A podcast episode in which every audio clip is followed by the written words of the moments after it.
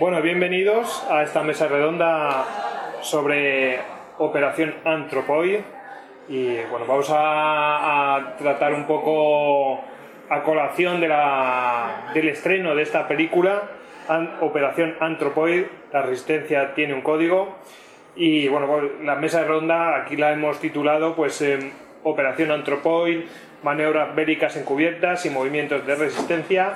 Y bueno, estamos aquí gracias a la amabilidad de la librería 8 y medio eh, aquí en Madrid. Y bueno, tenemos aquí a tres ponentes que bueno, en realidad vamos a charlar amigablemente y esperamos que os guste esta charla sobre eh, este hecho y esta película basada en est- estos hechos reales, esta operación Antropoide, eh, que veremos qué objetivo tenía y, y si se llevó a cabo y qué consecuencias tuvo, ¿no?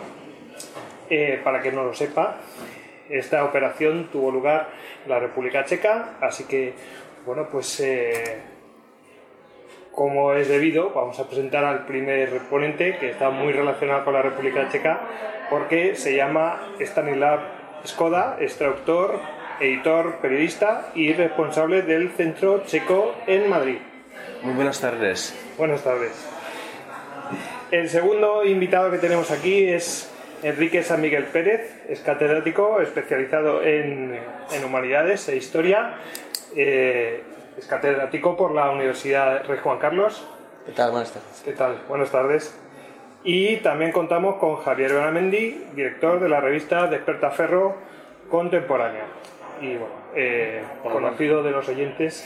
eh, Pobrecillos, sí, los que me sufren. Intentaré no llevar mucho a la contraria esta vez. Bueno, pues eh, yo creo que la verdad es que vamos a ver dis- distintos puntos de vista, perspectivas y nada, eh, el que quiera empezar, ¿quién le apetece comenzar? Venga. A- abriendo fuego. Vamos a arrancar un poco. Intenta- Bueno, venga, intentaré Javier. ser breve, promesa que no suelo cumplir. Eh, bueno, vamos a hablar de Operación Anthropoid. Anthropoid fue un eh, golpe organizado por el, el SOE, el, Ejecutivo de Operaciones Especiales Británicos, en colaboración con los checos, con la resistencia checa, que consistía, pues, eh, nada menos que en ir a Praga a asesinar a Reinhard Heydrich. Luego hablaremos más en detalle de, bueno, de cómo era Praga y de cómo, de cómo era la sociedad en ese momento, de cómo sucedían allí las cosas. Eh, hay que decir que este personaje pues venía a ser el, tercer, el tercero más importante en el tercer Reich. Y desde luego bueno pues el resultado ya adelanto que al final el Titanic se hunde eh, no hay nada que hacer. Pero bueno fue un, fue un golpe muy fuerte al, régimen al régimen nazi. Y a mí sí me gustaría empezar pues hablando un poquito de, de cómo estaba la guerra es decir cómo estaba la situación. Eh, Heydrich es herido el 27 de mayo de 1942 y muere el 4 de junio de 1942 ¿Cómo está Europa en este momento? Ni que decir tiene que lo que es Occidente está eh, plenamente, lo que podríamos llamar la parte occidental de Europa, está plenamente controlada por los nazis. Noruega, Dinamarca, Holanda, Bélgica, Francia eh, han sido conquistadas eh, rápidamente en el 40. Y eh, bueno, pues Francia hay una especie de remedo, una especie de imitación de independencia en la parte centro-sur del país, que no le queda de hecho mucho tiempo de vida ya en junio del 42. Eh, los Balcanes también han sido conquistados, son bastante más turbulentos. Los Balcanes me refiero sobre todo a Yugoslavia y lo que es Grecia, porque bueno, hay otros países balcánicos, Bulgaria, Rumanía, Hungría, que se han aliado al eje. En Polonia, pues por dar un poco la vuelta, pues también es un, frente, entre comillas, pacífico. Eh, el Armia Krajowa, luego hablaremos de ella, el Ejército Nacional Polaco, el, perdón, el Ejército del Interior, eh, bueno, pues es bastante activo, pero aún así estamos hablando de otro país sojuzgado, ¿no? ¿Dónde se combate? Pues podríamos hablar fundamentalmente de tres sitios. En el este, en el frente ruso, donde de, bueno, después del, del golpe bastante duro eh, sufrido por la Wehrmacht en, en el invierno del 41 al 42, pues ya se han ido recuperando. De hecho, pues en estas fechas, entre el 15 y el 27 de mayo, los eh, soviéticos lanzan una gran operación contra Kharkov, que fracasa tremendamente. Eh, de hecho, pierden una cantidad enorme de, blindados y de personal. Y justo después del asesinato de Heydrich, pues eh, los alemanes lanzan la operación eh, Wilhelm, que es la primera de preparación de lo que va a ser la gran invasión hacia Stalingrado hacia el sur. En África, pues estamos en las mismas, es decir, Rommel ha sido expulsado de Egipto, ha vuelto a Egipto, se está produciendo la batalla de Gazala, que llevará a la caída de Tobruk, a primeros, de, digamos, en la primera quincena de junio y al avance alemán hacia Alejandría a toda velocidad, ¿no? Y en el Atlántico, pues, eh, que es donde está, digamos, el, el frente naval más importante, pues estamos en pleno auge de lo que se llaman los segundos tiempos felices, es decir, desde la entrada en guerra de Estados Unidos en diciembre del 41, pues los submarinos alemanes han encontrado unos cazaderos eh, extraordinarios donde están hundiendo buques en gran cantidad y además, y además desde el 1 de febrero eh, hablaremos un poquito de la máquina Enigma, yo creo que merece la pena. Eh, pues los, digamos que los submarinos alemanes, la marina alemana ha pasado de la máquina Enigma de tres rotores a una de cuatro rotores de modo que los eh, británicos pues durante nueve meses van a perder la capacidad para descodificar eh, los mensajes que se envían a los submarinos alemanes y que envían los submarinos alemanes, con lo cual eh, la situación es potencialmente catastrófica para los aliados. Es verdad que Estados Unidos ha entrado en guerra y esto pues da perspectivas buenas de futuro, pero esta entrada en guerra, primero en Europa, no, se, no ha dado resultados tangibles, de hecho no los dará hasta noviembre de, de ese año, del 42, cuando desembarquen en África, y sobre todo hay que ponerse en la situación de la Europa ocupada, es decir, qué información llega, pues supongo que, que luego nos explicarás eh, qué información le llega a un ciudadano de Praga sobre lo que ha sucedido en el invierno en el frente del Este o sobre la entrada de los americanos en guerra. Sospecho que muy poca, es decir, la situación debía de ser, eh, que es un poco al punto a lo que quería llegar para empezar, eh, digamos, a hablar de esta operación y estos acontecimientos, pues debía ser bastante deprimente. Hay que pensar que para mucha gente pues parecía que los nazis iban a ganar la guerra y se iban a quedar. ¿no? Es decir, hay que tener mucho valor para resistir cuando realmente ahora sabemos que esto se acabó tres años después. Pero realmente qué sabían ellos en ese momento y qué pensaban y cuánto podía durar aquello, pues es una, es una conjetura interesante llegados a este punto. Y yo creo que es... Has mencionado, has mencionado Javier, la invasión de las tropas alemanas a Rusia en el año 41. Eh, desde mi punto de vista, esto fue una nueva fase de la Segunda Guerra Mundial, cuando se han cambiado las fuerzas en, el frente oriental. Y antes de la invasión a, Rusia, había en, Praga, en el protectorado Beren, eh, el protector, el jefe de la administración nazi, un señor mayor, un aristócrata de nombre Konstantin von Neurath. Entonces, bajo su gobierno había una resistencia checa bastante amplia que se dedicaba a los pequeños sabotajes, etc. Pero oficialmente había también un gobierno checo, un gobierno del protectorado que administraba las cosas públicas en, el país, pero bajo el control del protector nazi. Entonces, con la invasión a, Rusia, Hitler eh, tuvo que endurecer el control de los, eh, de los territorios ya conquistados y lo hizo en, en, el protectorado de Bohemia con la llegada de Heydrich. Porque el plan de Hitler aquel entonces fue que el protectorado era una retaguardia bélica para el Tercer Reich, para producir las armas, los coches y todo tipo de, de industria pesada para el uso bélico. Y además, por colarme un poco, la industria militar belga, eh, perdón, eh, checa. checa era sumamente importante. Muy importante, había fábricas de escuela que suministraban, por ejemplo, el ejército austrohúngaro antes de la Primera Guerra Mundial, había fábricas enormes en, en la zona de Pilsen, pero en otras regiones también.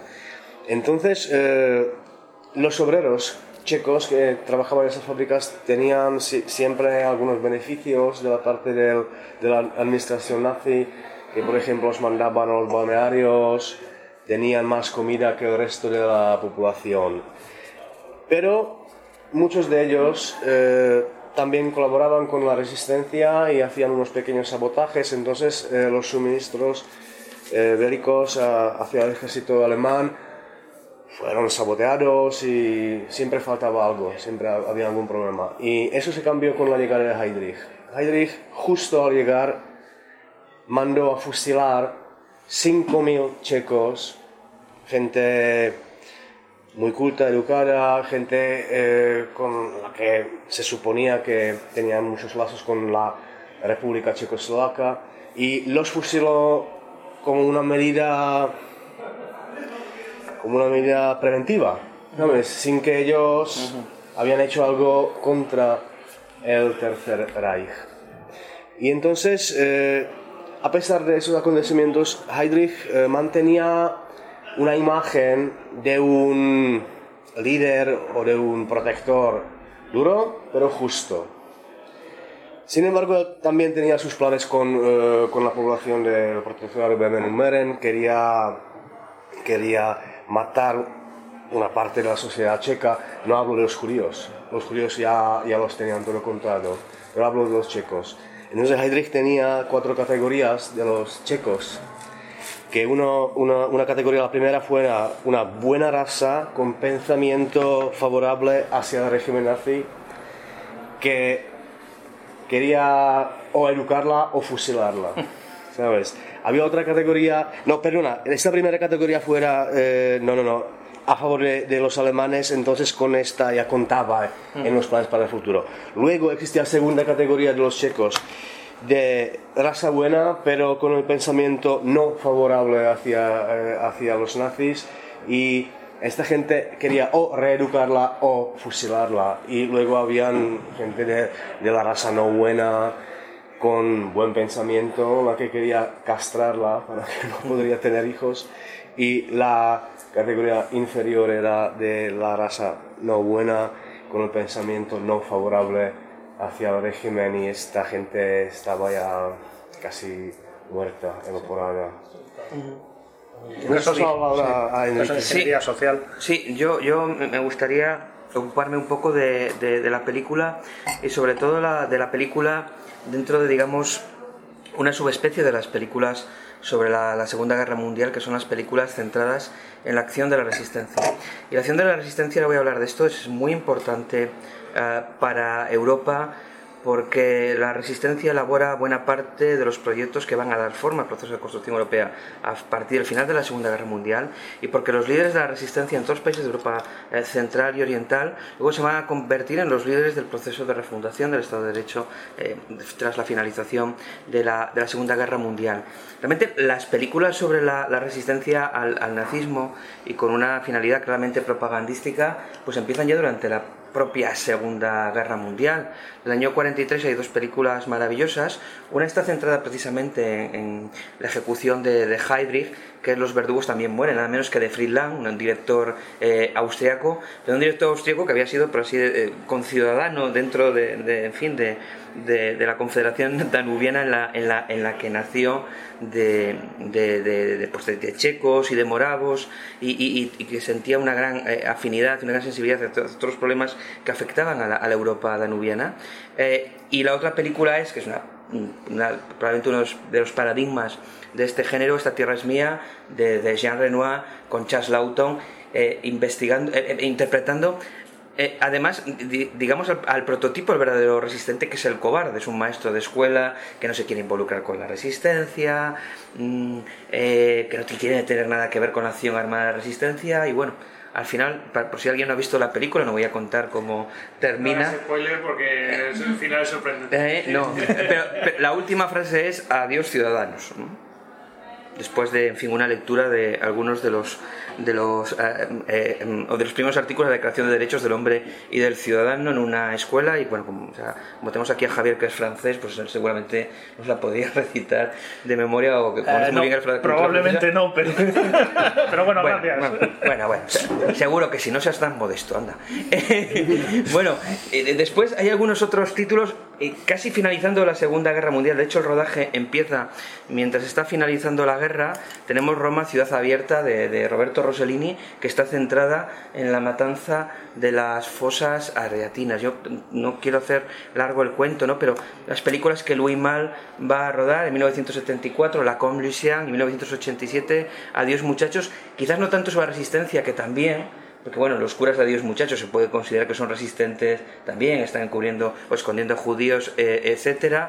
Eh, y también con el problema del colaboracionismo de fondo, ¿no? que es, una, es una, algo que está muy presente ¿no? Eh, eh, desde luego en, el cine de, de, Louis Mal, en la personalidad de Louis Mal, porque él fue uno de esos niños que vio cómo a los curas de su colegio, de su internado, los detenían por, por, esconder a niños judíos en ese internado, ¿no? Y luego, bueno, por citar algunas eh, producciones recientes, eh, pues la película que más Rotemund en 2005 la dedicó a Sophie Scholl, había una película del año 1982, una producción alemana muy interesante, pero la de Mark Rotemund, eh, bueno, es una película eh, que a mí la película que, pues que tuvimos la fortuna de ver ayer, Operación Antropoide de Sean Ellis, me la recordó mucho, ¿no? Un poco la, la, aproximación no solo al resistente, sino a la circunstancia vital, ¿no? A las coordenadas, a las convicciones, a, eh, estamos hablando además de resistentes, bueno, eh, Jan Kubis y, y, Joseph Gauchi, que no sé, seguro que lo he pronunciado fatal, eh, eran chicos muy jóvenes, eran de, de, apenas 30 años. Bueno, los chicos de la Rosa Blanca,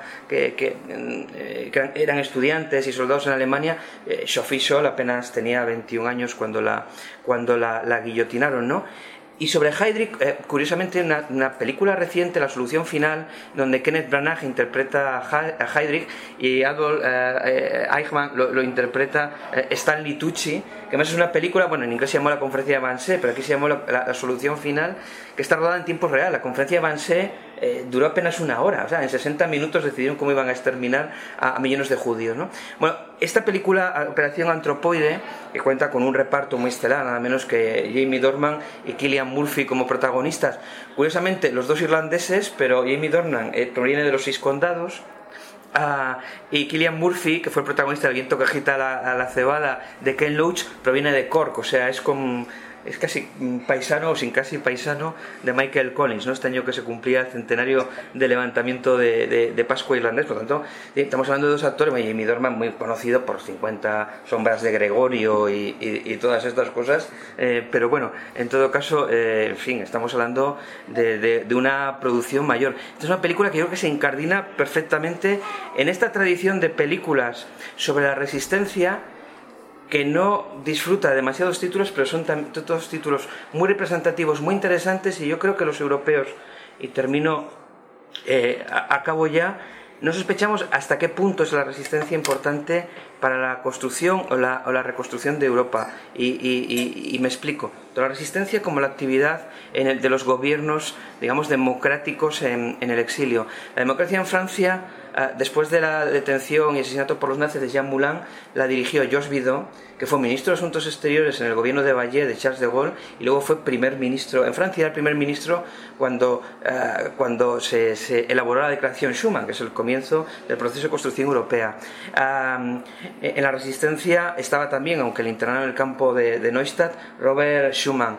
En Alemania, en la resistencia, estaba la Rosa Blanca, estaba el Círculo de Kreisau, estaba el obispo von Gallig en Münster, el, obispo, el arzobispo Fallhuber en, en, en, Múnich, pero estaba también Konrad Adenauer, que estaba en arresto domiciliario y que luego fue 14 años canciller de Alemania. Y en el exilio estaba Willy Brandt, que fue canciller de Alemania durante cinco, dos grandes europeístas. En la resistencia en Italia estaban Paolo Emilio Taviani, que luego fue tres veces ministro, y Giuseppe Dossetti, que, o sea, aparte de unas grandes personalidades después del Concilio Vaticano II, porque abandona la política y se hace eh, fue vicesecretario general de Democracia Cristiana, fue un hombre que montó a imitación del Partido Comunista de Democracia Cristiana en Italia para ganar las elecciones a los comunistas y montó el partido que luego ganó, después de las elecciones constituyentes del 46, 11 elecciones consecutivas, que es un registro todavía no, no, no igualado en la historia democrática, ¿no? en ser 12 elecciones democráticas consecutivas.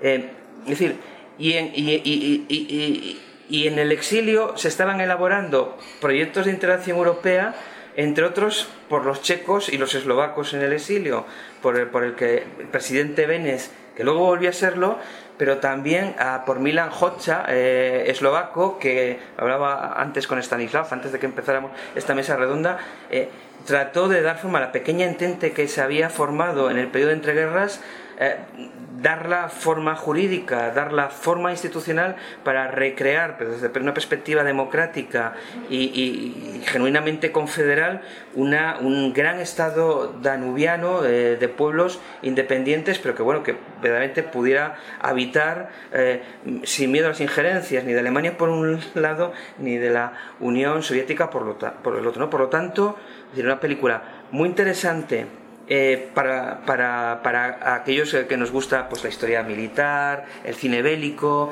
que nos gustan las películas sobre la resistencia, que nos gustan también las, las, las películas pues, pues, pues elaboradas y no elementales y en donde hay pues una disección de, de, personajes y de motivaciones y de creencias muy profundas, pero también una película que nos aproxima a, a, a los elementos fundadores o fundamentadores del propio proceso de construcción europea en el que estamos inmersos. ¿no? A mí me parece eh, esto, esto hubiera sido inimaginable hace no tanto tiempo, ¿no? Compartamos una mesa redonda, dos españoles y un checo en Madrid, ¿no? Para, para hablar de, de, estas cosas. Yo nací el año 64, yo fui a, a, a, a Checoslovaquia, yo conocí Checoslovaquia el año 1986. O sea, si a mí me dicen cuando tenía 21 años estaba estudiando alemán en Viena, que iba a estar compartir una mesa redonda con un querido compatriota europeo checo aquí en Madrid, no, me, no me, lo hubiera creído. Y ayer cuando el público aplaudía cuando finalizó la, la película, es porque, decir, la película realmente le, le, había tocado. Le estaba hablando de una problemática que por muchos conceptos le resultaba cercana, no le resultaba indiferente. O sea, para un madrileño no es indiferente lo que pasa en Praga, igual que para un ciudadano de Praga no es indiferente lo que pasa en Madrid. Qué bien, me alegro mucho. Yo, yo, quisiera añadir una cosa a lo que has dicho sobre el papel de los protagonistas de la resistencia y del exilio en la reconstrucción de la Europa después de la Segunda Guerra Mundial. En Checoslovaquia, por, por mala suerte, esos acontecimientos cogió otro rumbo porque después de las conferencias de Teherán y de Yalta, nosotros caímos a la esfera de, de soviética, digamos. Entonces, eh, en la durante la Segunda Guerra Mundial nosotros teníamos un gobierno en el exilio en Londres, pero un gobierno alternativo en Moscú. Entonces, eh, cuando se terminó la Segunda Guerra Mundial, se instaló el presidente Beneš de Londres como el presidente checoslovaco de, la Checoslovaquia independiente. Sin embargo, eh, duró solamente tres años eh, su gobierno, luego lo destituyeron y en el año 48 se produjo el golpe de Estado comunista. Entonces los comunistas se apoderaron no solamente del Estado, de todo el poder, sino también de la historia.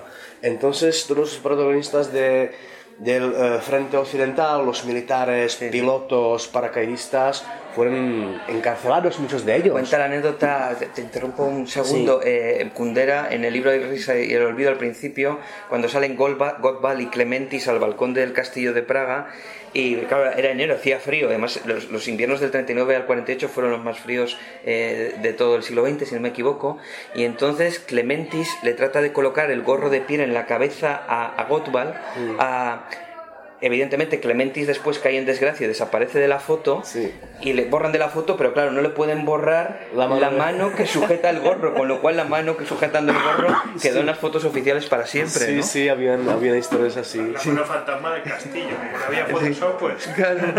sí, sí. Pero entonces, había muchos casos de los héroes de la guerra.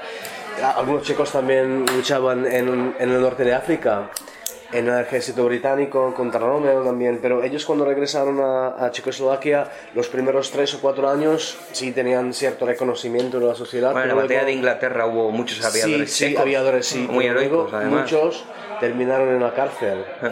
Entonces los comunistas eh, se apropiaron de todos los merecimientos de, de la resistencia y en la resistencia checa había muy pocos comunistas porque hasta la invasión alemana a la Unión Soviética los comunistas no participaban en la resistencia y luego habían algunos pero no muchos. Y la interpretación de la historia de la resistencia checa después de la Segunda Guerra Mundial fue así, que, que todo fue controlado y organizado por los comunistas. Una mentira. Lo que fue una mentira. Entonces, sí, el presidente Beneš y, y Milan Hoxha y otros políticos del exilio tenían cierto papel político importante, pero solamente en los primeros tres o cuatro años después de la Segunda Guerra Mundial, a partir del año 45 hasta el año 48-49.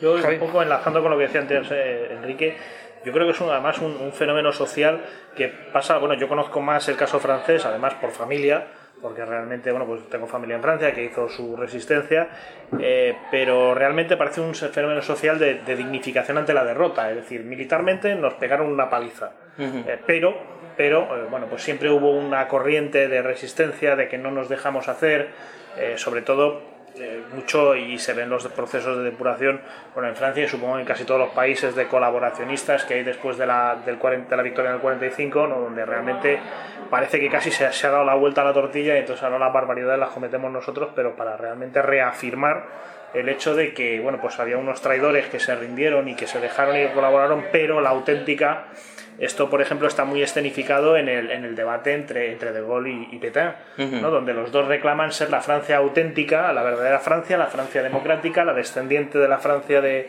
de preguerra, y por supuesto se condenan mutuamente a muerte, en fin, es todo un, toda una escenografía, en cierto modo, para, para bueno, pues, Pero como decía Stanislav, en donde el protagonismo comunista es verdad, es, es decir, la- Segunda Guerra Mundial pudo estallar porque Stalin y Hitler pactaron. Sí, sí, y en. Francia esto Javier lo, lo sabe Y mejor mira, que- y también eh, en- durante la Segunda Guerra Mundial no había tantas controversias entre el gobierno en el en Londres y en, en Moscú, entonces ellos colaboraban, así como colaboraban los británicos con, los, eh, con los soviéticos, entonces no había esas controversias, es que fue después de la Segunda Guerra Mundial. Y, y lo hicieron paso a paso, no, no de golpe.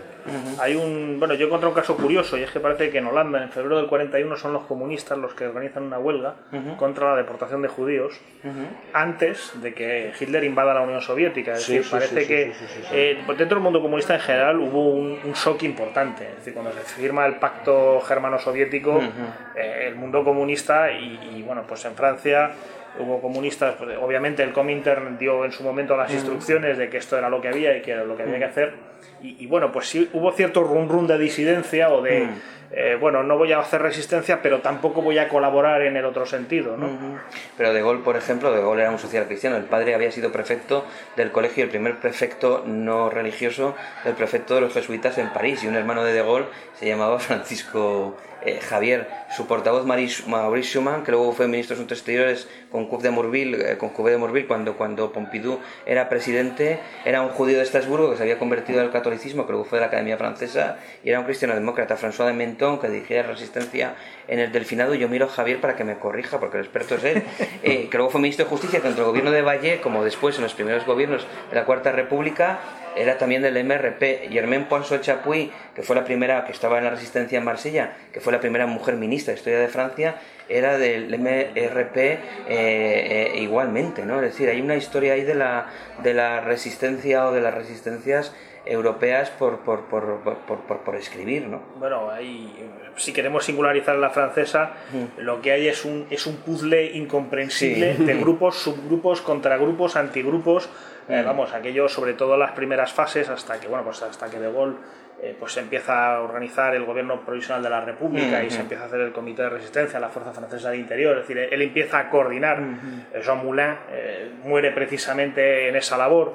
Eh, Pero al principio, bueno, de hecho al principio, es decir, hasta noviembre del 42 hay dos organizaciones grandes que vienen a ser ya el embrión de los Frontiers Partisans, que es la resistencia comunista, y la OGA, la, la organización de resistencia del ejército, que está en el ejército de, de- de Vichy, es decir, el ejército de Vichy eh, esconde cantidades ingentes de armas, se prepara eh, para reiniciar la guerra, eh, más o menos a escondidas del, del, digamos, del sector político.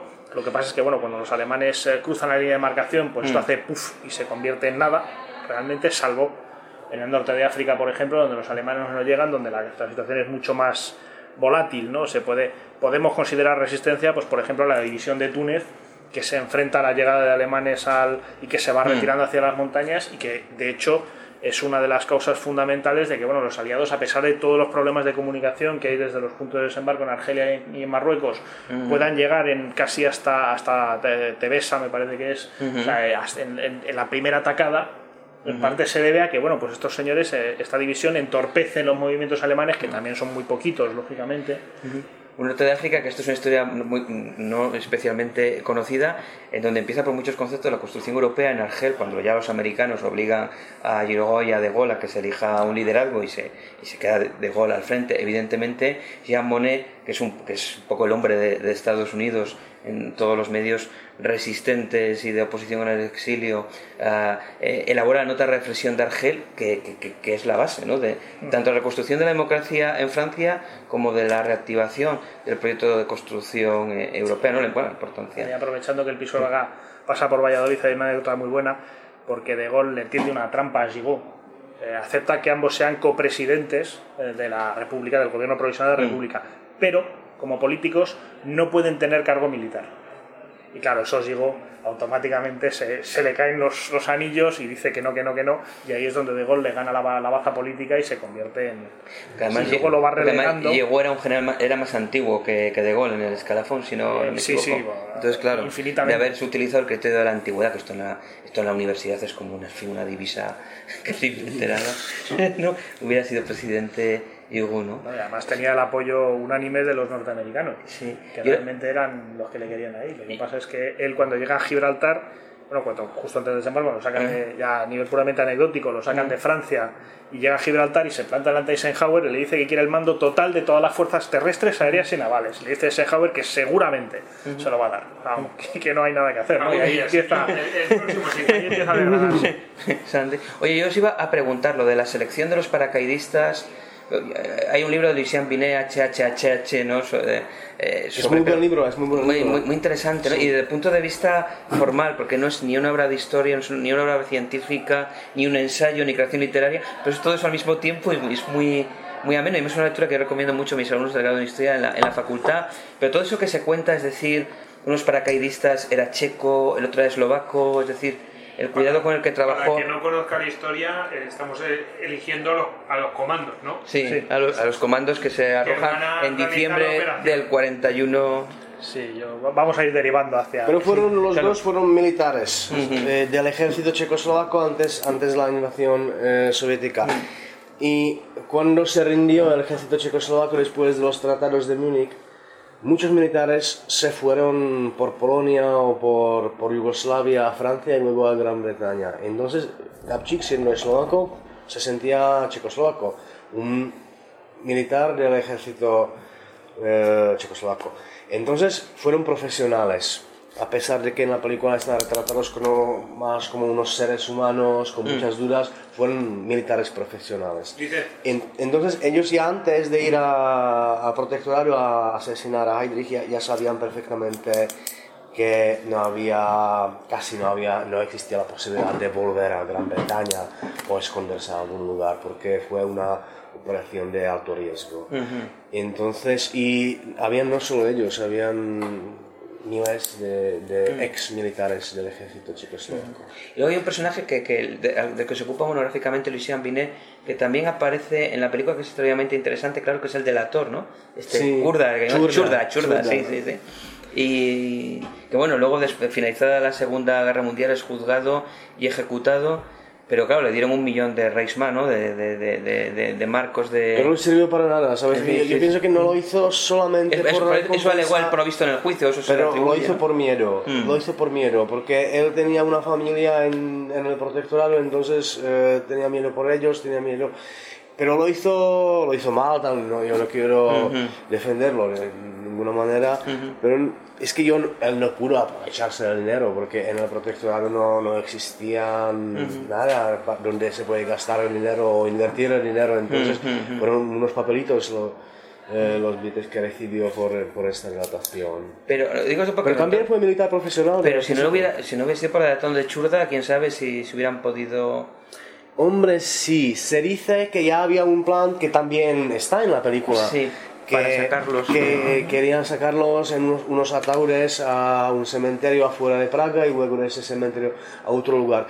Entonces, había alguna posibilidad de esconderlos a lo largo de la, de la, de la guerra. Había, pero muy poco probable.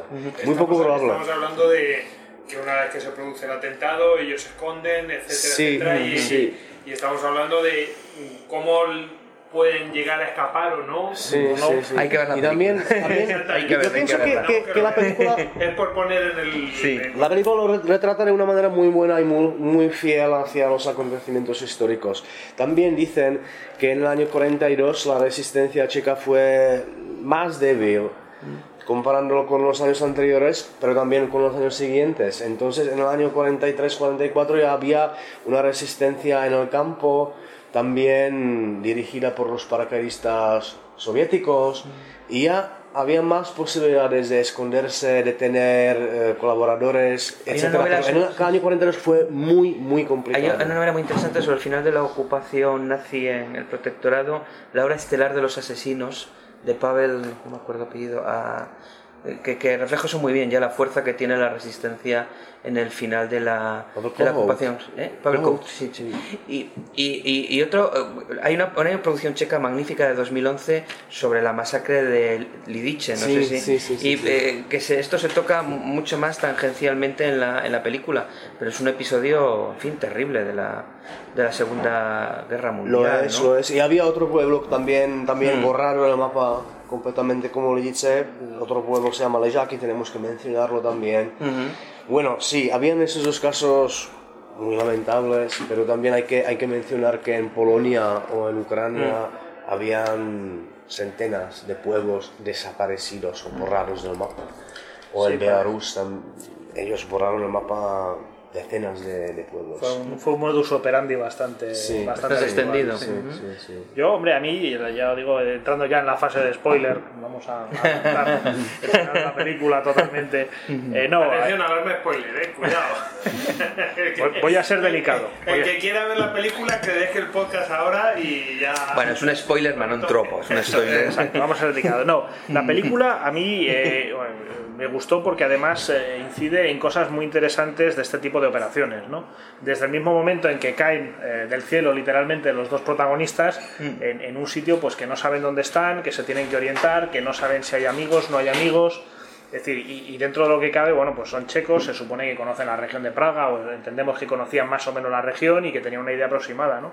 Pero bueno, el lanzamiento de paracaídas, eh, paracaídas en esa época no era para nada una ciencia exacta, sino que tendría que ser más bien lo contrario. Y ya la, la confusión de mm, con quién, las personas con las que me encuentro, amigos, enemigos, yo creo que ya es un, es un punto de arranque muy interesante y, muy realista con respecto a lo que le pasaba a esta gente que realmente pues llegaban de noche sobre un territorio y le decían salta por la puerta y ya veremos lo que pasa, ¿no? Y a partir de ahí a correr, a sudar y a sufrir todo lo que se pueda para cumplir con la misión. Y luego, pues bueno, se va desarrollando un poco los contactos con la, con la resistencia de Praga y sobre todo esta polémica que surge, que bueno, la película a lo mejor no la acaba de resolver del todo, pero sí mm. la plantea, eh, que es eh, ¿para qué vamos a matar a Heydrich? Es decir, mm. ¿qué objetivo tiene? Es decir, las represalias, todos sabemos, y de hecho uno de los miembros de la resistencia eso lo dice, dice, mm. las represalias van a ser espantosas, o sea, va a ser terrible. ¿Y qué vamos a ganar? Es decir, ¿qué se va a conseguir matando a Heydrich? porque en el fondo eh, lo lógico y además el sistema nazi lo, lo que sucedió se va a coger a otro señor y se le va a poner en su lugar y va a hacer exactamente lo mismo o peor que lo que pudiera haber hecho Heydrich ¿no? y es un es un planteamiento que aparece en, muchas, en muchos sistemas de resistencia en muchos países, ¿no? es decir, la resistencia a acción eh, con respecto a la resistencia a información. ¿no? Eh, en Francia, bueno, en el caso francés es bastante notorio porque además es la resistencia comunista, los frontereros los que están a favor de la acción, que es un poco lo que está pasando en la Unión Soviética con los partisanos o lo que está pasando en Yugoslavia también con los partisanos, es decir, parece que hay incluso una, orientación ideológica eh, en la resistencia a acción si dejamos fuera el ejército del interior polaco, que efectivamente no es comunista, pero sí también actúa en, el modo resistencia-acción. ¿no? Es decir, eh, también es verdad que son los países que están más lejos de los aliados occidentales, en cierto modo. Es decir, eh, ahí hay un análisis muy profundo y muy interesante que hacer. ¿no? También en zonas mucho menos, eh, digamos, con un tejido de comunicaciones. Pues en Francia es, mucho más difícil perderse que en los bosques polacos y no hablamos ya de, Rusia, ¿no? Es decir, realmente son zonas donde pues, puedes perder a 2.000, 3.000 personas en un bosque y, no las encuentras. En cambio, bueno, pues en Francia el, tejido, digamos, de población es mucho más estrecho y es mucho más difícil. Y toda resistencia, esto en, cualquier guerra asimétrica se ve, es decir, la parte más débil depende del apoyo de la población normal para sobrevivir. Es decir, en el momento que la población normal les da la espalda no tienen nada que hacer. Y, bueno, pues este debate, eh, digo, se, daba, se dio mucho en Francia. Mm. Eh, de hecho, bueno, pues por, por, un lado teníamos los golpes de los, de los y por otro eh, son muy interesantes, por ejemplo, los mapas Bigot, que son mm. los mapas que elaboran los aliados para la operación Overlord, donde están literalmente los planos de los búnkeres alemanes, pero con la cantidad de metros cúbicos de cemento y el peso de hierro que hay en cada uno porque todos los franceses que habían trabajado en esas obras habían pasado exactamente la información, es decir, eh, la, información que tienen es, espectacular, es detalladísima, y esto eh, pues sirve para planificar unos bombardeos que luego también hay que decir que no fueron excesivamente útiles porque el bombardeo desde 10.000 metros de altura, 100.000 metros de altura de un búnker, pues la precisión en aquella época no era la de hoy. Ya hoy la precisión no es absoluta, pues en aquella época pero bueno, permitió elaborar un plan de, ataque o para intentar neutralizar estas cosas eh, que en el fondo, pues, pues sin eh, la parte de información, pues a lo mejor no hubiera dado ese resultado, ¿no? Probablemente, visto desde hoy, pues la, la, parte deseable es que haya un mix realmente, ¿no? El problema es que la resistencia a acción, eh, sobre todo con los nazis, pues tenía como consecuencia inmediata la toma de rehenes y la muerte de los rehenes, con lo cual te alienabas a la población local, que lógicamente eh, pues al pueblecito de San Martín de abajo le encanta la resistencia siempre y cuando vayan al pueblo de al lado. Cuando vienes a matarme a la gente de mi pueblo ya me hace bastante menos gracia y entonces prefiero entrar Eso sí, pero también hay que tener en cuenta que la resistencia checa eh, con la llegada de Heydrich perdió miles de colaboradores, entonces fue casi aplastada. Entonces, los representantes de la resistencia tenían mucho miedo porque había muy pocos y tenían muy, pocas oportunidades y también tenían muy mala conexión con el gobierno del exilio porque eh, los nazis confiscaron casi todas las emisoras, entonces ellos no sabían cuáles son los planes del gobierno en Londres. Y entonces eh, ellos realmente estaban sorprendidos por los planes de matar a Heydrich, porque ellos se dedicaban al sabotaje a una escala pequeña en las fábricas, ¿sabes? De ese tipo que mencionaste también tú con los búnkers, pero no a unos actos eh, de, de este nivel. Pero no, no esperaban un objetivo tan elevado. Exactamente, exactamente. Pero la inspiración fue seguramente británica, ¿no? Es decir, en, en, la primavera del 42, cuando todavía no se había dado Stalingrado, si no me equivoco todavía no se había dado el Alamein tampoco, golpear en el corazón del imperio del no, imperio. no, no, no, no, yo pienso que no porque eh, fue el objetivo del gobierno checoslovaco en el exilio porque ellos la situación parecía estar muy establecida en el protectorado. Entonces los aliados en el occidente tenían la impresión que los checos eh, ya se han resignado ya, ya están más o menos bien con el protectorado y los pequeños sabotajes y ese tipo de acciones ya no servían como marketing, ¿sabes? Entre comillas. Entonces ellos, el gobierno checoslovaco, para, para tener eh, buenos aliados y buen renombre, buena posición, en el occidente necesitaban una acción fuerte, un acto fuerte de reivindicar la existencia, de, relevancia, exactamente, aquí, seguimos, para, para convencer, para convencer a, Churchill o a otros políticos en el occidente mm. que los checos no, no han aceptado eh, la ocupación así. Que... Vamos a hacer otro spoiler, en el final de la película hay unas palabras sí, de Churchill que el, se reproducen. El pensamiento del gobierno este checoslovaco fue muy, muy de marketing. Mm, mm, yo, yo, tengo mis más y mis menos con esa afirmación de Churchill. Sí. sí porque el Tratado de Múnich ya lo había denunciado Hitler al invadir el resto de Checoslovaquia y al invadir Polonia. Es decir, esto de que Churchill denuncia el Tratado de... Es un gesto muy churchilliano, muy de cara a la galería, muy, muy pomposo, pero que en el fondo dices, me parece fantástico, pero el tratado hace tiempo que ha dejado de, de, de ser efectivo. Bien, efecto. Pero no lo firmó Churchill el Tratado de No, Múnich. No, yo, no, no, Chamberlain y, y se, hubiera, se hubiera cortado la mano. Se, sí, Sí, sí, sí. se distinguió por su oposición en este sentido, sí, sí. Has, eh, has sacado la parte, digamos, política y de tratamiento del pueblo para, vamos a sacudir a la gente para que no se, eh, se esté tranquila, para que no esté conforme con, con, con esta ocupación, ¿no?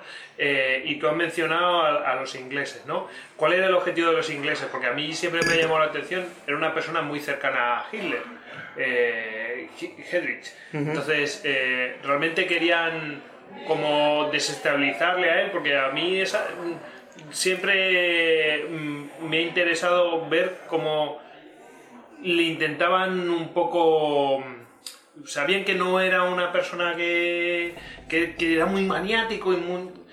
¿Creéis que realmente, o cómo creéis que le afectó eh, el asesinato de, de Heydrich? Ah, bueno, la situación de, de, del Reino Unido entre el final de, del 41 y, y el final de la primavera de 1942 pues era muy problemática por no decir desesperada. Antes hablaba Javier de, en fin, de los días felices de los submarinos eh, nazis en el, en el Atlántico, ¿no? Pues hablaba yo, claro, de, del interés que tenía también el Reino Unido, obviamente, además del gobierno, esto Stanislav, vamos, lo, lo ha dejado ha dejado muy claro, ¿no? Eh, en golpear en el corazón de, de, del Reich alemán, ¿no? Del imperio nazi, ¿no? De, de su más sensación propagandística. Bueno, es como el bombardeo que casi en las mismas fechas después de Pearl Harbor hacen los estadounidenses sobre Tokio, ¿no? Que en fin, los efectos sobre el tejido industrial japonés fueron bastante mínimos, pero, pero el golpe propagandístico, eh, aparte que descolocó mucho a, en fin, a, a- a la flota nipona. Y decimos, estos han tenido que ven- de, de dónde venían los aviones? Ah, pues venían de Midway, ¿no? Pues ataquemos Midway. Y mm, eh, claro, eh, Churchill visita por primera vez después de, la, de la entrada de los Estados Unidos en la guerra en diciembre del 41, visita por primera vez, creo que es esa Navidad, cuando visita por primera vez a Franklin Delano Roosevelt como presidente de los Estados Unidos. Le conocía de la época en que Roosevelt era gobernador de Nueva York, Churchill obviamente como la madre era estadounidense tenía mucha relación histórica con los Estados Unidos, ¿no? Y esto, hay una película, hay dos películas, ¿no? Eh, Pero esta es am- Amenaza de Tormenta, en donde Brendan Gleeson hace de, Churchill un, un tele, una película para televisión de HBO, pero bueno, que está bastante bien. Cuando Churchill visita a, Roosevelt, le pregunta a Roosevelt, eh, cuando Churchill, con, toda la- todas las peticiones, ¿no? Todo de, de- en fin, de, aprovisionamientos, de material de guerra, destructores, de aviones, de qué sé yo, pero le, di- pregunta Roosevelt, le pregunta a Roosevelt a Churchill qué es lo más prioritario, o sea, qué es lo que más necesita eh, el pueblo británico en ese momento de los Estados Unidos, ¿no? Y la respuesta de Churchill, si no es vero ben trovato, le dice, señor presidente, lo que más necesitamos es esperanza, ¿no? El alimento de los pueblos eh, es la esperanza, ¿no?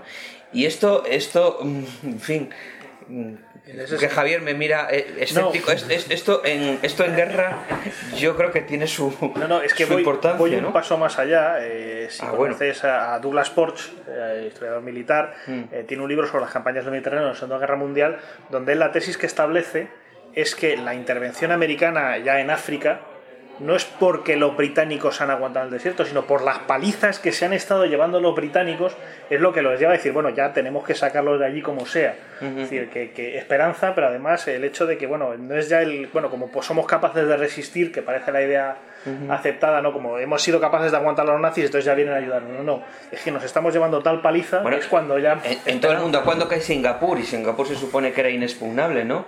Pues casi en estas, ¿cuándo cae? La primavera de- del 42. Eh, sí, la primavera. Casi en estas mismas fechas, ¿no? O sea, es un momento en que el Reino Unido está en, en retroceso en, en- en todas partes, ¿no? Contra el acuerdo. Entonces, bueno, eh, es decir, Heydrich era el sucesor de. Bueno, estaba Goering por, por en medio, ¿no? Pero bueno. Goering O Himmler. eh, o Himmler, ¿no? Pero bueno, antes de Lucien Binet, por eso lo de HHHH, ¿no? Que Himmler era un poco el, el doméstico de Heydrich, ¿no? Que el verdadero cerebro pensante del régimen era, era, era Heydrich, ¿no? Sin embargo, no tenía tanta publicidad como, como estos que hemos tenido Goering o Hitler. Bueno, pero a veces la. Bueno, Heydrich tiene una prominencia en el Reich importante. Eh, lo que pasa es que, bueno, a veces estar un poquito, en, un poquito por detrás ayuda a pegar el salto final, ¿no? Mira a Martin Bormann, que al principio de la guerra no es nadie y al final de la guerra es Dios. O sea, realmente es el que decide quién habla con Hitler, quién no habla con Hitler. Eh, y el que redacta lo que sea, y prácticamente, vamos, no sé si firma, pero, pero casi, ¿no? Ahora está empezando de todas formas Heydrich a traer atención, aparte de la novela Lucien Binet, dentro de la serie esta de, en fin, de, de- de novelas, de novela negra de Philip Kerr, escritor escocés que protagoniza el comisario Winter, hay una novela ambientada en Praga, en donde, bueno, el protagonista o el coprotagonista junto al comentario Winter, comisario Winter es Heydrich precisamente, ¿no? Es un personaje... Ahora resulta muy atractivo, probablemente tenían antecesores judíos al parecer en, en su familia, eh, era un, en fin, era una revista eh, socialmente, es decir, eh, ya, representa muy bien lo que fue el, el- el- el nazismo, ¿no? Como movimiento originariamente, pues aquí entramos en una derivada terrible, ¿no? El que se analiza lo que fue el nazismo, bueno, clases medias urbanas empobrecidas en el final de la Primera Guerra, en la hiperinflación de 1922, eh, etcétera, ¿no? Ahí, como bien dices, entramos en un jardín Bueno, de proporciones considerables. Bueno, bueno, bueno, esto da, vamos, para, para, para hacer noche casi, ¿no? Sí, Pero sí. bueno, el tema de las comunicaciones que comentaba antes Stanislav Mm. es, es muy interesante porque, bueno, leí en su momento, hay un libro, no me acuerdo el autor, eh, La Orquesta Roja, que es sobre este grupo que Mm. funciona, y entonces te explica cómo detectaban los alemanes pues estas emisoras, que realmente era montar un radiogonómetro en una furgoneta, y entonces iban circulando, entonces esto iba apuntando hacia esto, localiza, digamos, el, el origen de la, la dirección de origen de la señal, ¿no? Entonces iban triangulando Y entonces efectivamente esto obligaba a los que tenían las emisoras a, periódicamente, obviamente, a mandar mensajes muy cortos sí, sí, sí, y periódicamente a desplazarse a otro sitio, porque claro, un día triangulaban desde la izquierda, el otro día triangulaban desde arriba, el otro día desde la derecha y al final los pillaban, es decir, eran capaces de localizar perfectamente el, lugar donde estaba esa emisora. ¿no? Hablaba antes eh, precisamente de las dificultades de comunicación. Bueno, todo esto es... Eso me recuerda a la película esta de Rebelión en las Ondas que al final tienen que le están triangulando a ver dónde están. Y bueno al final se tienen que montar una camioneta y emitir desde la camioneta básicamente, básicamente es un poco el, el, tema no pero bueno esto es bueno, allí tener piezas de una radio, pues ya era las típicas cosas que era mejor que te pillaran con un arma que con, que con unos transistores. aquello ya era, vamos. Y luego lo vital, en guerra resulta, siempre, ¿no? Pero en guerra la información, ¿no? Resulta que cuando llegan los paracaidistas a Praga van buscando a un jefe de la resistencia que ya lleva meses sin. Pero es que llevan meses también incomunicadas, ¿no? La resistencia con el gobierno de, de Londres, ¿no? No, ahí, de todos modos, hay un nivel. Eh, yo he tenido. Eh, hay un otro libro escrito por un británico, un mar oscuro como lo porto, eh, que se refiere, bueno, pues a todas las operaciones. es autobiográfico, entonces se refiere a todas las operaciones que llevan a cabo en el Egeo. Y, se nota el nivel de amateurismo porque este libro tiene perlas. Obviamente, cada vez que habla de alguien, explica quién es su familia, cómo se enriquecieron, dónde tienen una casa de campo. Son cosas totalmente intrascendentes dentro de la acción que está narrando, pero obviamente hay que dar el pedigrí. ¿no? Muy británico. Y te explica que bueno, han ido a la isla de no sé qué a rescatar un comando, han desembarcado en la costa turca y esta noche va a cenar con los no sé qué en tal pueblo eh, que tiene una excelente cocinera. Y entonces va viendo todo esto y dices, es, totalmente amateur, vamos. Eh, da una sensación de amateurismo y yo creo que es un poco, y pasa con todos estos primeros años de, inteligencia, incluso Bletchley Park, que es el, digamos, la casa de Enigma, ¿no? empieza con un nivel de, amateurismo absolutamente descomunal. Eh, bueno, las historias de, si pudieron descubrir los alemanes que se estaban leyendo sus códigos son tremendas, ¿no? En el Pacífico, pues uno de los, uno de los cruceros auxiliares, uno de los corsarios, el Thor, eh, captura un barco que lleva unas sacas de correo con mensajes descifrados por ultra. Es decir, lo que pasa es que, claro, el, digamos que el capitán del barco británico capturado no lo sabe, con lo cual él destruye sus códigos, los tira al mar y aquí no pasa nada.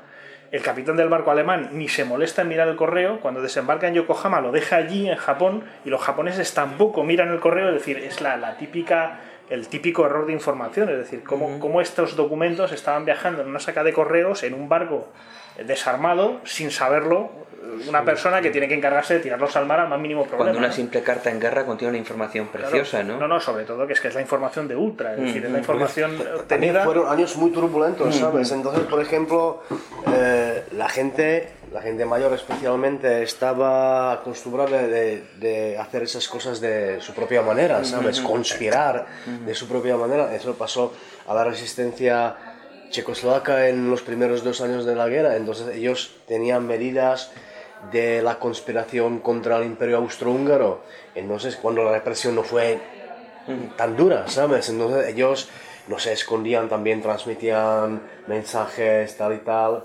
sin, eh, sin esconderlo, sin, sin cuidarse y, y, estaban muy sorprendidos por lo sistemático, eh, como decían los alemanes, y también pudo pasar a los británicos, porque ellos conspiraban también de otra manera en las guerras en África del Sur, pero no, no sabían que los, que los alemanes son tan, tan consecuentes. Digamos. Sí, luego tenemos el, extremo opuesto, que eran los, los, soviéticos, que eran auténticamente paranoicos. Es decir, allí no podías saludar a nadie, no podías hablar con nadie.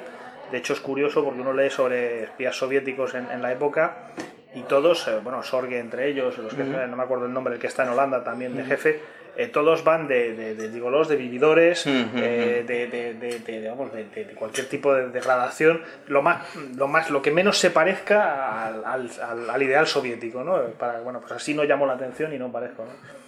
Y también es un caso muy curioso, bueno, pues de la, información que iba llegando a Central en Moscú y cómo la iban cribando y este, este no es de fiar, este es de fiar y cuando reclutan espías en el Reino Unido, en fin, la banda de, de los, cinco, y gente, vamos, probablemente refinada, aristocrática. Uno de ellos, Anthony Blanc, va a llegar a ser pues, el director de las colecciones de pintura de la reina de, de, Inglaterra. Claro, es espía perfecto, ¿no? ¿Quién puede sospechar de alguien así? Bueno, Kim Philby está ahí. Bueno. De hecho, uno de los grandes milagros es que Kim Philby, que está en Bletchley Park y conoce eh, que se están leyendo o se están desencriptando los mensajes alemanes, eh, es un espía soviético en una época en que los soviéticos tienen un pacto firmado con los alemanes y aún así esa información que muy fácilmente hubiera podido transmitirse, decir, oye, por cierto, ¿sabéis que así entre dos cervezas para hacerse el listo, ¿no? Era importante, dice, ¿sabes que están leyendo todas sus transmisiones? Pues esto, otro milagro, entre comillas, ¿no? Es decir, otro de estos casos curiosos. Eso refleja muy bien una película sobre Alan Turing que protagonizó Benedict Cumberbatch. el- la presencia de Kim Philby en Bletchley Park. sí, sí. No, ya Venga, como queráis. Una conclusión sobre la película. Una venga, sí. Vale, vale, vale, Perfecto, sí. muy bien, muy bien. Empiezo, empiezo, empiezo yo. Y El especialista en cine. Sí, sí, sí, se supone, sí. Bueno, yo creo que es una película mm, que, que merece realmente la pena. Entre otros, entre hay dos películas en una.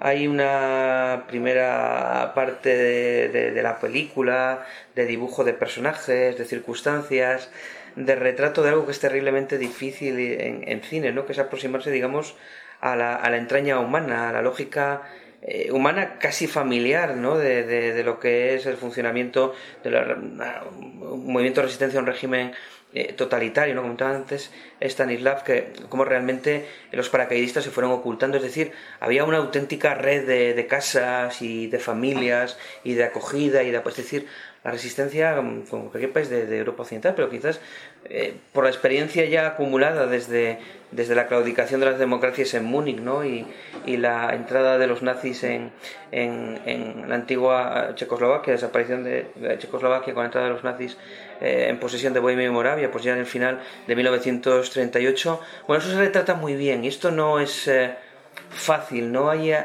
algunos elementos, el hijo violinista, en fin, que, que aporta mucha calidad en este sentido. Y luego la, la- segunda hora es, es, es, es- vibrante, ¿no? Comentaba Javier antes que, bueno, o sea, es decir, los, nazis tardaron seis horas en expugnar la, iglesia de San Ciro y San Metodio y por, y por lo tanto los, los, los, siete hombres que estaban dentro, ¿no? Los siete hombres al amanecer, la película de Lewis Gilbert del 75, esta película magnífica sobre, sobre, esta, sobre esta historia, aunque solo sea por el peso de las balas, no hubieran podido resistir, ¿no? Durante, durante tanto tiempo. Pero bueno, esto es cine, ¿no? Decía Nicolás Ray que el cine no tiene obligación de ser como la vida, la única obligación que tiene es la de ser más grande que la vida, ¿no? Y hay momentos en esta película que son más grandes que la vida, ¿no? Y, y solo por ese motivo, pues ya merece mucho la pena eh, aproximarse a, una historia, pues de, de un país eh, mm, eh, que es eh, como, como es la República Checa, que es socio nuestro en la Unión Europea, con la que, en fin, existen unos lazos de amistad y de, y de correspondencia histórica, pues, pues, pues muy, pues muy entrañable. Yo decía antes a Stanislav que yo en el año 93 escribí en un diario de mi tierra de Cantabria un artículo que se llamaba Europa Capital Praga, porque eh, a mí que la Unión Euro- que la capital de la Unión Europea está en Bruselas, me pa- sí, Javier, no me mires así, me parece que No, sí, yo con que Bruselas co- no tengo que nada. como, capi- como capital de, como capital de la Unión es manifiestamente eh, mejorable, ¿no? Y, y, bueno, la película es, es, es interesante y la historia de la Europa danubiana y en concreto la historia de Chequia y de su cultura y pues verdaderamente apasionante también, ¿no? Hacer, hacer Praga la capital europea en el año 93 era una idea muy buena. Hacerlo ahora no, no esto no funcionaría. Yo creo que muchos diputados, decía antes, muchos Pero diputados en el año españoles 93 sí. en el Parlamento Estoy Europeo se apuntarían Estoy seguro. Y franceses, y italianos. y- No siendo París puede ser cualquier sitio. que París no puede ser, esto ya es el pacto entre Bueno, y De la Gaulle. película me, a mí me gustó mucho, Mm. me gustó mucho eh, cómo fue filmada, me gustó la cámara. Entonces yo pienso que, eh, que sin Ellis eh, logró reincorporar muchas cosas, muchos detalles a la película que son muy referentes, muy importantes para, para entender los acontecimientos históricos. Por supuesto que habría que simplificar algunas cosas que de otra manera no se puede hacer una película. Entonces, yo fue verdaderamente sorprendido y muy bien sorprendido cuando la había visto. Yo me atrevería, bueno, tengo mi- mis menos con el movimiento ese de cámara, eh, que reconozco que para escenas de acción está muy bien, pero para una conversación entre dos personas a lo mejor mm, prefiere que, que la cara de cada uno esté dentro de la pantalla y no, y no oscile demasiado. ¿no? Eh, yo diría que es una película honesta, es decir, eh, no promete Mm. lo que no da. Es decir, bueno, pues una película sobre el asesinato de Heydrich, sobre una serie de personas, y yo creo que en ese sentido cumple, cumple muy, muy bien. ¿no? Yo que soy, siempre he dicho que soy muy guionófilo, es decir, Mm. me interesa la historia que me cuentan, casi tanto más que el, que el cómo. Hombre, un bonito plano, una bonita secuencia, de hecho hay unas vistas de Praga que son, que son muy bonitas, que, Sí. que, bueno, que efectivamente, de hecho hay unos momentos donde parece que rueda como en sepia. Eh, un La poco- plaza de San Venceslao. Un poco Sí, imitación... Y eh, cruzan los tranvías. un poco de sí, sí, imitación sí. postal antigua Sí. que le da cierto cierto detalle a la Con el- Con el película. significado que tiene esa plaza para historia de Europa, ¿eh? que el 2018 es el 50 aniversario de la primavera de Praga, ¿no? Está ahí al lado, ¿no? Lo que eso significó. Bueno, perdón, perdón. Todos a Praga. Sí, sí. y, y bueno, pues eso, me parece una película muy honesta, muy mm, sin pretensiones, que además eh, cumple muy bien con lo que pretende y que cuenta muy bien una historia y, y que además plantea eh, muchas pequeñas ramificaciones que deja más o menos resuelta, pero que siempre te permite hacer un cineforum, Sí. valga el ejemplo. Y con un actor, yo creo que mayor, que es quien interpreta a Joseph Gotchi, que es este um, eh, Cillian Murphy, actor irlandés.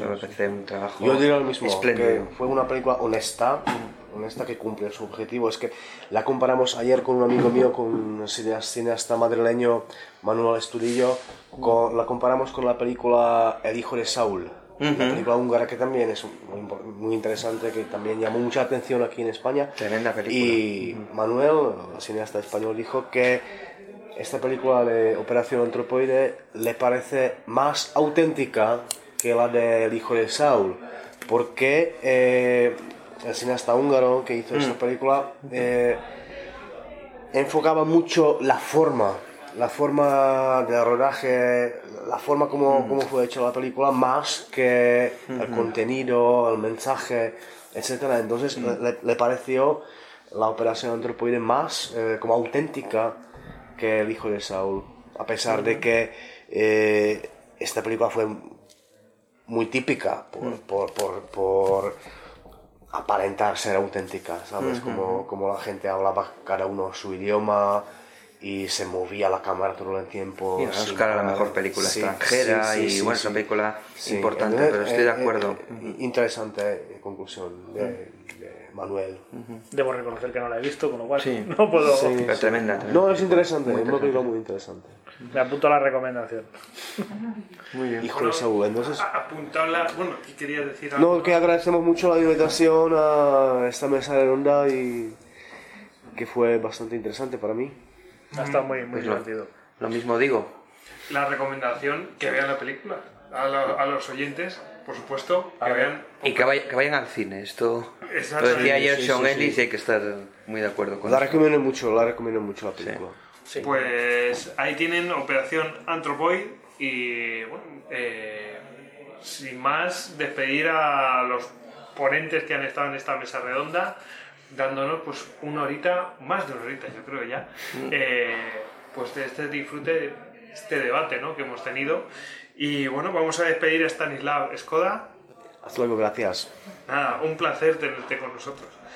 Y despedimos también a Enrique, Muchas gracias. a Miguel Pérez Muchas gracias. y a Javier Amendi. Pero nos volveremos a encontrar. Sí. sí, verdad que sí, es verdad. Ha sido muy agradable.